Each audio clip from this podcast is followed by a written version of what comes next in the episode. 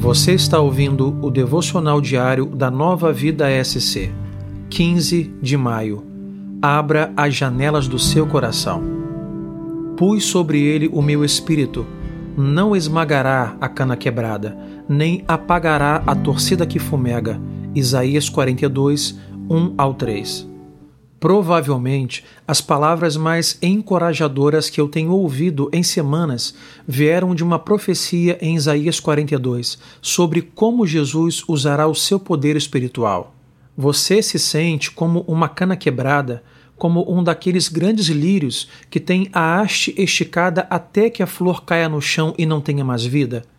Você já se sentiu como se sua fé fosse apenas uma pequena faísca em vez de uma chama, como aquele pequeno ponto vermelho no pavio depois que você apaga a vela de aniversário? Coragem. O Espírito de Cristo é o espírito de encorajamento.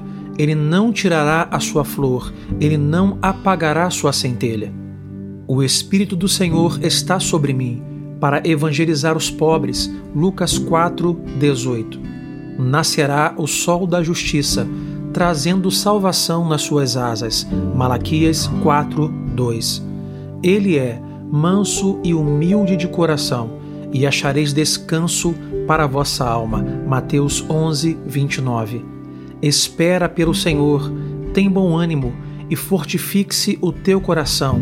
Espera, pois, pelo Senhor. Salmos 27, 14.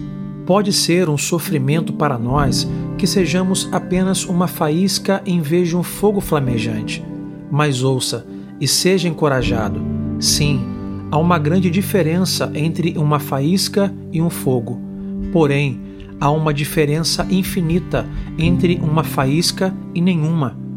Uma semente de mostarda de fé está infinitamente mais próxima de ser uma montanha do que semente nenhuma. Abra a janela das promessas de Deus e deixe o Espírito soprar em cada recâmara do seu coração. O vento santo de Deus não quebrará ou apagará. Ele levantará sua cabeça e fará sua faísca tornar-se uma chama. Ele é o espírito de encorajamento. Para outros conteúdos como mensagens e e-books, visite novavidasc.org.